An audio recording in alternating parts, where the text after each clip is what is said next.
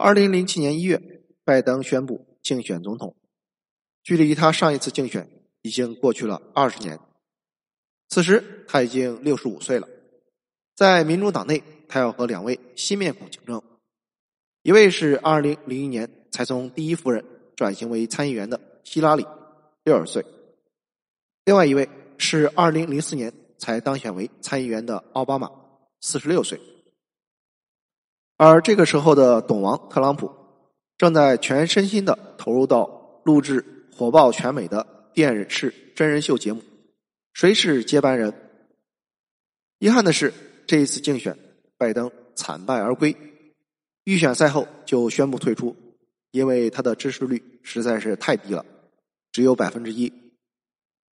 但是他并不灰心，经历过大风大浪的他，对垂头丧气的助手说：“甭急，好戏还在后头。”也不知道他说的好戏指的是二零零八年的副总统。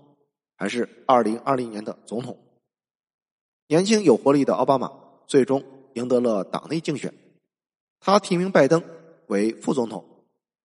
奥巴马这么做的原因很简单，他太年轻了，只有四十六岁，当参议员才四年而已。跟老油条拜登相比，他的经验明显不足，需要长期混迹江湖的拜登来弥补自己经验不足的缺点。所以，一个人老老实实干活、勤勤恳恳工作，总是会有机会的。当然，奥巴马选择拜登而不是希拉里，还有另外一个原因：希拉里风头正劲、温和、六十五岁高龄的拜登，看上去不会对总统座位再有什么企图。拜登的副总统提名，民主党全票通过。话说是天上掉下来个副总统，拜登很是感动。因为他本来以为自己又重回参议院。二零零八年八月二十六日，拜登在家乡特拉华州发表讲话时潸然泪下，拿出手绢擦拭眼泪。他说：“我只想让你们知道，我很荣幸能够提名成为美国副总统候选人，是至高无上的荣耀，我感到非常骄傲。”随后，奥巴马以 “Yes, we can” 顺利的赢下了。总统宝座，并且在全球刮起了一股奥巴马风。荣登副总统宝座，距离总统只有一步之遥。或许四十年前拜登对前妻的承诺，他一直没有忘记。八年的副总统生涯，拜登确实很好的帮助了奥巴马，两个人的关系非常好，两个人的妻子也成为了闺蜜，这对忘年之交也成为莫逆之交。工作上配合的十分默契，而两个人顺理成章的成为了好基友，以至于拜登在二零二零年代表民主党竞选总统的时候，投桃报李，想邀请奥巴马的太太米切尔出任副总统。二零一七年，奥巴马任期将近，为了表达对拜登的感谢，他邀请拜登和他的妻子吉尔到白宫做一个私人告别。奥巴马把拜登带到了一个充满了朋友、家人和同志的房间，忽然向他授予了最高国家荣誉——总统自由勋章。没有任何准备心理的拜登老泪纵横。拜登对奥巴马说：“你已经超过了你对我的承诺。”这个时候的奥巴马，包括当时电视机前的所有观众，都认为这是对老头拜登的送行。他的政治生涯已经到头。那时候已经七十五岁的拜登，脸上清晰的出现了老年斑。然而，他真的甘心吗？他确实不甘心。这与长子博拜登的临终遗言有关。这是继前妻车祸、自己脑瘤手术之后，他所经历的第三次人生重击，似乎是成为美国史上最年轻的参议员。这件事情透支了他之后的所有人生运气。上天总是会在关键时刻给拜登一个雷霆之击。二零一五年六月四日，在美国的多佛市，副总统拜登出席了长子博拜登的葬礼。拜登掩面悲痛欲绝，他说：“我死后，我觉得我再也不会笑了。虽然夏天，但我只感到了彻骨的凉意。面对即将到来的二零一六年总统大选，七十四岁的拜登本来是摩拳擦掌、跃跃欲试。担任国会议员三十六年，又干了八年的副总统，内政和外交经验丰富，在白人选民、工薪阶层选民和女权主义者选民中人气极高，在党内也只有希拉里一人。可以与之匹敌，这是他竞选总统的最佳时机。然而，当他奋斗一生，终于要爬到最顶端时，梯子却被人搬走了。因为长子的去世，白发人送黑发人，打破了一切。拜登有三个孩子，和亡妻内利亚所生的两个儿子博、亨特，以及和现任妻子吉尔所生的女儿艾什莉。和败家子亨特和叛逆女艾什莉不同，博十分优秀，承担了拜登的所有期望。博是宾夕法尼亚大学的高材生，之后就进入了父母的母校雪城大学攻读博士。二零零七年，年仅三十八岁的博当选为特拉华州检察长，第二年就奔赴伊拉克战场，获得了同星勋章。俨然成为了民主党的一颗政治新星。二零一四年，博拜登直指特拉华州，意气风发的他却突然被检查出了长了个脑瘤。当年拜登也得过脑瘤，动了两次大手术才活过来。很显然，癌症确实是可以遗传的。最不幸的是，癌症遗传给了他最优秀的孩子。二零一五年五月三十日，博拜登去世，年仅四十六岁。去世之前，他留下了一句遗言：“答应我，爸爸，你一定要当上总统。”拜登铭记于心。博的去世不仅是丧子之痛，也意味着拜登家族的政治断层。拜登后继无人，心力交瘁的拜登无力承受双重打击，雄心壮志。顿时消退了大半。二零一五年十月，拜登宣布退选。是的，他需要时间去疗伤。这位一生坎坷的老人还能否站起来？廉颇老矣，尚能饭否？当特朗普执政时，拜登正在化解长子去世之痛。他把这种无以名状、重达千钧的痛苦。用文字表达了出来。二零一七年十一月，拜登出版了自己感人至深的回忆录《答应我父亲》，充满希望、艰辛和使命感的一年。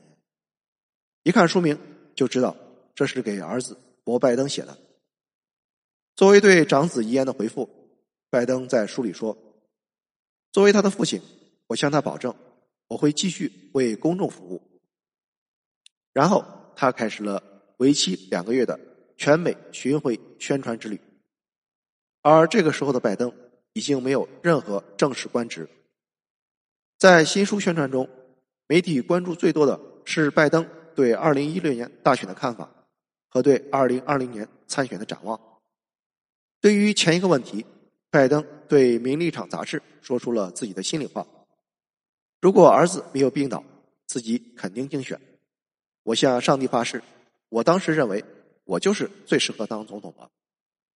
对于自己的退选，拜登坚持认为这么做对家庭是正确的。对于后一个问题，他打起了太极。我还没有决定要参选，但是我现在也不会决定不参选。我想想起了年轻时候对前妻的承诺，年老时候长子的遗言，拜登从未停止过心中的野望。二零一九年七月，七十七岁的拜登重新出山，宣布竞选总统。很显然，这将是他的最后一次机会。这次的机会非常非常好，千载难得。为了狙击胡作非为的特朗普，民主党达成了空前的团结，全力支持拜登。克林顿夫妇、奥巴马等等大佬纷纷为他站台，桑德斯、布隆伯格等参选者。纷纷为他让路，好基友奥巴马甚至挨家挨户给选民打电话，马不停蹄的赶往各个关键州。不了解的人还以为是他自己要重新参选总统。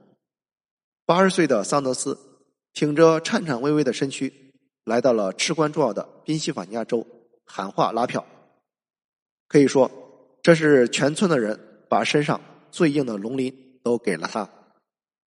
当时很少有人看好他这匹老马。然而，二零二零年突然发生的新冠病毒和弗洛伊德之死，沉重的打击了董王特朗普的声誉，连共和党也开始分裂，一些大佬反水支持民主党，局势开始逆转。所以说，一个人的命运当然要靠自我奋斗，但也要考虑历史的进程。为了应对胡搅蛮缠、战斗力爆棚、大型民粹之风的特朗普，拜登毕其功。于一役，沉着应对，稳扎稳打，和特朗普满嘴胡言，给选民打鸡血，调动其情绪不同。拜登用更实际的竞选纲领，更明确的施政政策，来吸引温和派选民。拜登在选言中说，他将把重心放在税收、社会保障、工资就业等等实际问题上，力求将国家的财富汇集到更多的普通人。从而获得更广泛的群体的支持，诚意满满，好话说尽，这下就看选民买不买账。而事实证明，民主体制是顽强的。美国选民最终抛弃了嘴炮特朗普，选择了千年老妖拜登。在投票日的清晨，拜登特意前往埋葬长子博拜登的教堂，以此明志，这是他满足儿子心愿的最后一次机会。而上帝这一次终于站到了拜登这一边拜登荣登美国第四十六任总统，足以告慰长子的在天之灵。当然，还有他的亡妻内利亚。摆在拜登面前的是一个烂摊子：党派分裂、社会撕裂、贫富分化、种族冲突。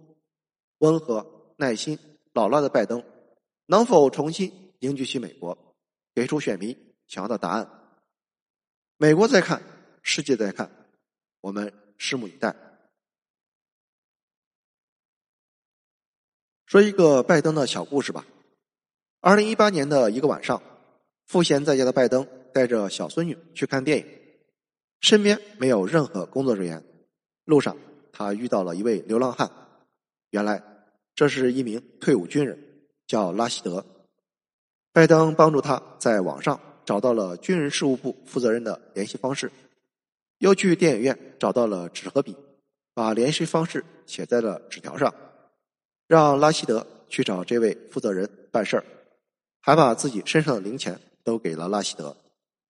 这暖心的一幕被一位路人拍了下来，而这位路人并不知道他就是拜登。当时拜登没有任何官职，处于退休状态，而二零一八年的特朗普。如日中天，离选举时间也早得很。拜登当时还没有想到所谓的竞选总统，这完全是一种发自内心的行为，不是什么摆拍宣传。一位长期高高在上的政客，能有如此的耐心和同情心，这样的人当总统又会差到哪里去？三十岁丧妻，四十六岁。几乎死于脑瘤，七十三岁痛失长子，历经人生劫难。一九八八年、二零零八年、二零一六年三次竞选失败，在支持率上没有丝毫进步，越挫越勇，永不言弃的拜登，终于在耄耋之年登上了铁王座。内利亚和博拜登终于可以含笑九泉，在前所未有的万众瞩目中。面对百年未有之变局的美国，年近八旬的拜登能否扛得住？到底是神龟虽寿，犹有竟时，还是幸甚至哉，歌以咏志？祝福拜登，祝福美国人民，祈祷世界沿着文明的道路继续前进。谢谢收听，欢迎评论、点赞和转发。